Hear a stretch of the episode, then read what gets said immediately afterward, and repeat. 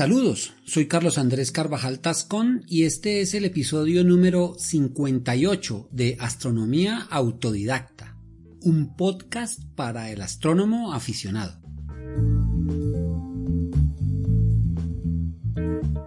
Bienvenidos.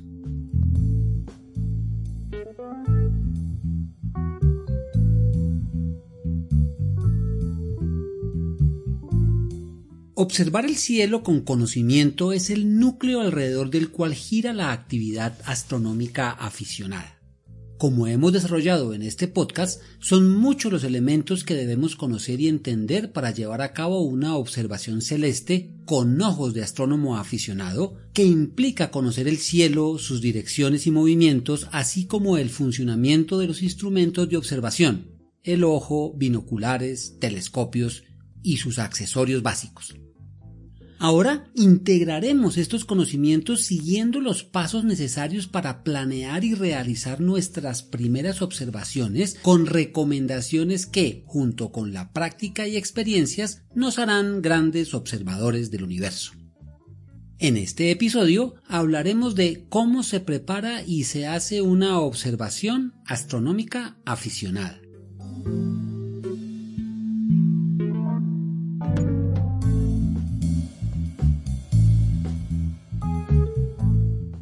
Nunca nos cansaremos de repetir que siempre, antes de comenzar la observación con instrumentos como binoculares o telescopios, debemos reconocer el cielo con el ojo desnudo, tener claros conceptos como la bóveda celeste, sus puntos y líneas de referencia, así como identificar la luna y sus fases, los planetas, algunas constelaciones y estrellas brillantes. También es importante evaluar y manejar las expectativas que tenemos sobre lo que veremos a través de instrumentos, ya que las espectaculares imágenes que se publican en revistas o Internet nunca podrán ser vistas ni siquiera a través de grandes telescopios pero no por limitaciones en los instrumentos o por las características mismas de los objetos celestes, sino por el funcionamiento del ojo que tiene dos características esenciales. Primera, el ojo, como vimos en el episodio 38, capta la luz diurna con sus colores a través de células poco sensibles llamadas conos. Pero durante la noche, con bajos niveles de iluminación, estas células dan paso a otro tipo de receptores llamados bastones que son más sensibles a la luz capturando las imágenes con más detalle pero sin color. Y segunda, las fotografías astronómicas alcanzan su espectacularidad debido a la capacidad de los sensores digitales de acumular datos para luego reunirlos en imágenes a través de complejos algoritmos computacionales, propiedad que ni el ojo o cerebro humano poseen. Entonces, ¿cuál es la expectativa que debemos tener de la observación astronómica a través de instrumentos? La observación de objetos como estrellas brillantes, la luna y planetas que tienen alto brillo utiliza los conos, por lo cual se nos muestran como imágenes definidas, brillantes y con matices de colores, y aunque las estrellas siempre se verán como puntos de luz, los planetas, al tener un tamaño angular mayor, mostrarán características de su superficie, como es el caso de la Luna, Marte, Júpiter y Saturno, o solo sus discos completos como Urano y Neptuno, o las fases de Mercurio y Venus. Pero si hablamos de objetos del espacio profundo, cúmulos de estrellas, nebulosas y galaxias que tienen poco brillo superficial o magnitud, estos aparecen como tenues motas de luz en donde solo una juiciosa observación nos dará detalles de su superficie. Estas imágenes son las que producen más decepciones y frustraciones entre los recién llegados al mundo de la astronomía que esperaban ver imágenes brillantes y a todo color en el telescopio. Para evitar o aliviar estas frustraciones, debemos tener en cuenta que observar el firmamento con instrumentos requiere saber qué encontraremos, aprender y aplicar las técnicas de observación para sacar el mayor provecho a nuestros ojos e instrumentos y sobre todo, donde está la clave, conocer y entender lo que estamos viendo.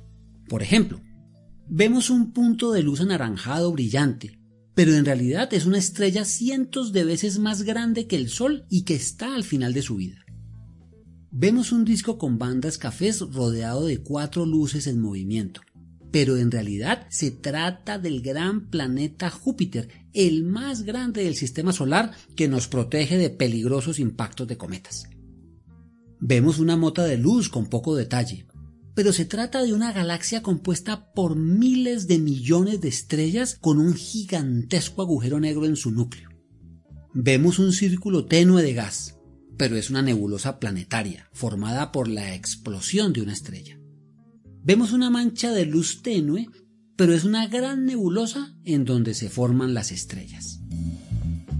Por consiguiente, manejar las expectativas de lo que veremos nos mostrará lo realmente interesante y sobrecogedor de la astronomía observacional, el universo del que hacemos parte.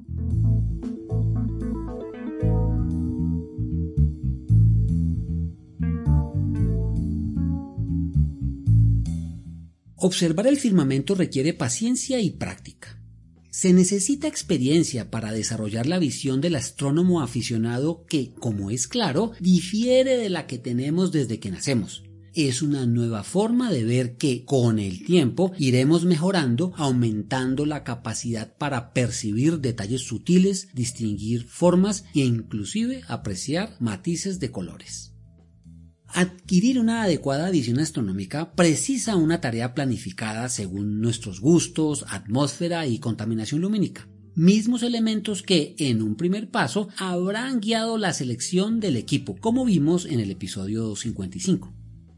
Entonces, debemos plantearnos unos objetivos realistas. Por ejemplo, comenzar la búsqueda de objetos brillantes como los planetas que se pueden observar con cualquier equipo, independientemente del estado de la atmósfera sin o turbulencia y de la contaminación lumínica artificial o natural como la de la Luna. Con estas observaciones aprenderemos a manejar el equipo, sus movimientos, comportamientos, sensibilidad, enfoque, uso del buscador y oculares, es decir, nos compenetraremos con el equipo de observación. Para aquellos que se dedicarán a la observación lunar y planetaria o que se encuentran en cielos muy contaminados, habrá con esto comenzado su vida de observadores y a partir de allí deberán perfeccionar sus técnicas para extraer más detalle a estos interesantes objetos. Pero para los que tengan interés en observar objetos del espacio profundo más débiles en brillo y que no son evidentes a simple vista, es importante tener cielos con media o ninguna contaminación lumínica deben comenzar la búsqueda de objetos extendidos brillantes como los que aparecen en los catálogos Messier y Catwell, cuya selección debe estar basada en la luminosidad del cielo, el tipo de telescopio y su apertura, e ir avanzando en la medida en que perfeccionen las técnicas de búsqueda y observación hacia objetos más débiles, hasta llegar idealmente al límite físico de la detección por el equipo y las condiciones atmosféricas.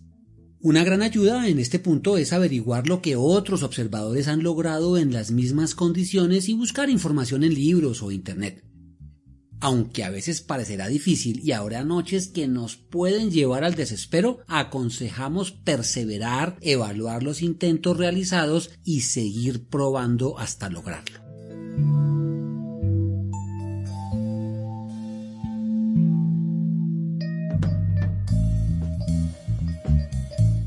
Como en todo proceso de aprendizaje o entrenamiento, es fundamental llevar un registro de las tareas realizadas, con notas personales que definan en este caso qué tan difícil fue encontrar los objetos, cómo y con qué detalle los vimos, cuáles eran las condiciones de la atmósfera, los equipos, los aumentos, etc. y cuál fue nuestra impresión general.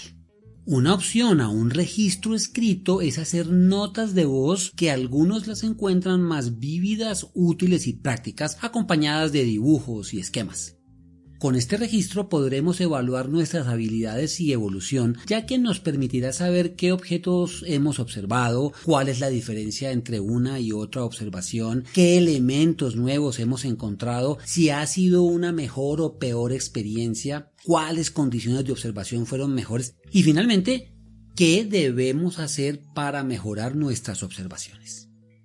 En este punto podríamos preguntarnos si necesitamos adquirir más accesorios para el equipo. Pero aquí una voz de advertencia. Ningún equipo nuevo desarrollará más nuestras habilidades. Es mejor sacar el máximo provecho a los instrumentos que tenemos y que seleccionamos o actualizamos juiciosa e informadamente y solo cuando los hayamos llevado al límite seguramente después de mucho tiempo, necesitaremos gastar más dinero en nuevos instrumentos.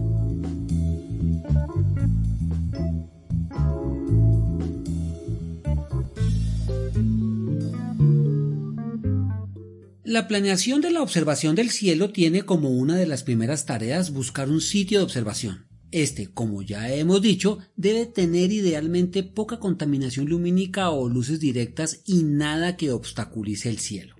Si esto no es posible y como no podremos emprender un largo viaje cada noche de observación, podemos hacer unas barreras para tapar las luces directas y como no podemos correr las construcciones o tumbar los árboles, aprovecharemos el pedazo de cielo que tengamos visible. Es muy importante, eso sí, que el lugar resulte cómodo, seguro y en la medida de lo posible que nos permita un tiempo prolongado de observación. El terreno ideal son los campos de pasto, ya que el calor retenido por el pavimento, los techos y las paredes genera turbulencia en el aire que deteriora las condiciones de observación. Y las zonas de tierra o muy polvorientas pueden afectar los instrumentos porque si hay viento se levantan partículas de polvo que se adhieren a ellos. Si no conocemos la zona, el sitio debe ser seleccionado de día para saber si es una propiedad privada o pública, qué elementos extras debemos llevar, permisos, identificación, bebidas, alimento, luz, abrigo, etc. Si el terreno es apropiado o si puede haber algún tipo de peligro en la noche, sobre todo cuando vamos al campo.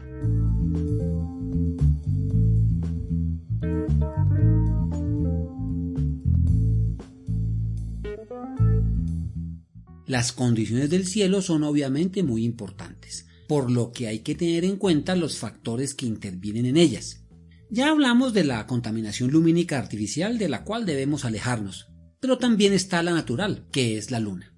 Durante el plenilunio o luna llena, el firmamento se inunda de luz, bloqueando los tenues objetos del espacio profundo. Por esto, no debemos planear su observación en días cercanos al plenilunio. Para los otros días, como el grado de iluminación varía con la fase, así como la hora de salida y ocaso, hay que tener esto en cuenta para planear el horario de observación. En el caso de los planetas es diferente. Ellos no se afectan con el brillo de la luna y se pueden observar en cualquier momento o fase lunar. De otro lado, la observación de la Luna depende por completo de la fase porque sus estructuras se resaltan cuando están cerca de la línea que divide la luz y la oscuridad llamada terminador, en donde se producen sombras que les da tridimensionalidad. Durante la luna llena, la luz solar la ilumina de frente, por lo que no habrá sombras en su superficie y su observación resultará al menos insulsa.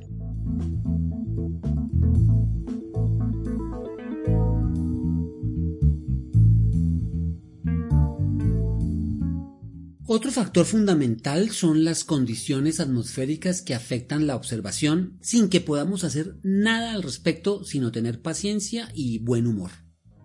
Todos los sistemas de predicción meteorológica que tenemos a la mano, sobre todo para los que vivimos en las zonas intertropicales, son de una escasa precisión. Sin embargo, no sobra consultarlas para determinar la posibilidad de lluvia y nubosidad y la predicción de otras condiciones como el sin o turbulencia y la humedad. De todas maneras, a menos que haya un evidente mal clima, preferimos siempre salir y cerciorarnos si la noche fue buena o no. Así regresemos con los equipos sin usar.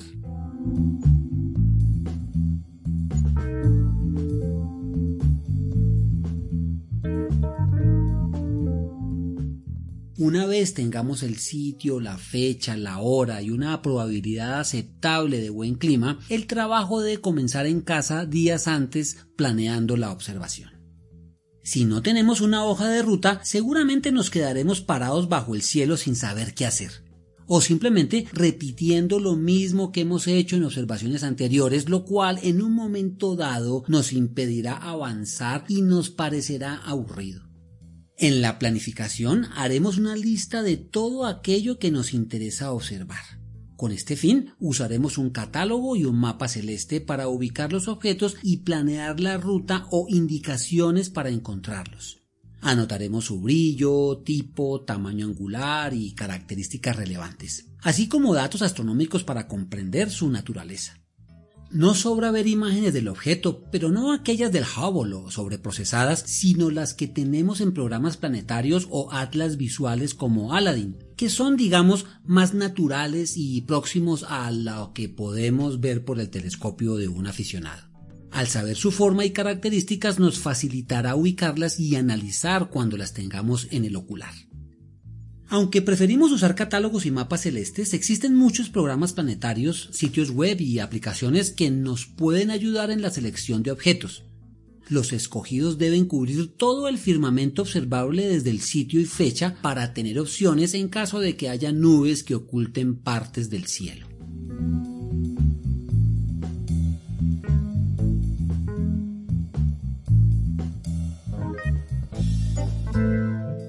Llegado el feliz día de la observación, se debe procurar llegar al sitio con anticipación, llevando todos los elementos necesarios. Por esto es muy importante tener una lista de chequeo para revisarla antes de salir. Esta debe incluir al menos telescopios binoculares, trípode y montura, accesorios, buscador, oculares, filtros, banda calentadora en el caso de los refractores y batería. Colimador láser si usamos un tubo reflector herramientas de armado si son necesarias, mapas celestes, brújula y reloj, plan de observación, tabla con hojas o cuaderno de registro o también una grabadora de voz que puede ser el celular. Para los dibujos, lápiz y borrador, linternas frontales y de mano con filtro rojo, capa o capucha para cubrir la cabeza durante la observación y parche óptico de manera opcional para tapar la luz directa del ojo observador ropa adaptada al clima y repelente de insectos, protectores de equipos en caso de lluvia o intensa humedad, asiento y mesa portátil, bebidas y pasabocas, por supuesto.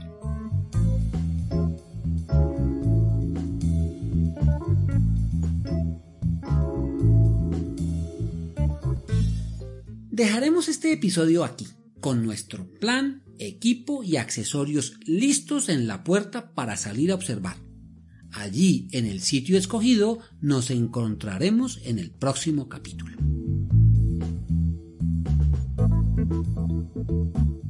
Agradezco la revisión de esta historia a mi padre Luis Carvajal, que ha sido mi compañero incondicional de afición y observación.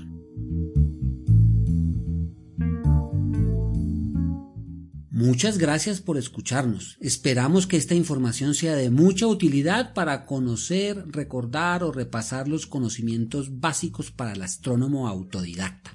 Queremos recordarles que al compartir este episodio o calificarlo en la plataforma donde lo escuchen, nos permitirá llegar a más aficionados y a aquellos que aún no lo son. Cielos limpios y oscuros para todos.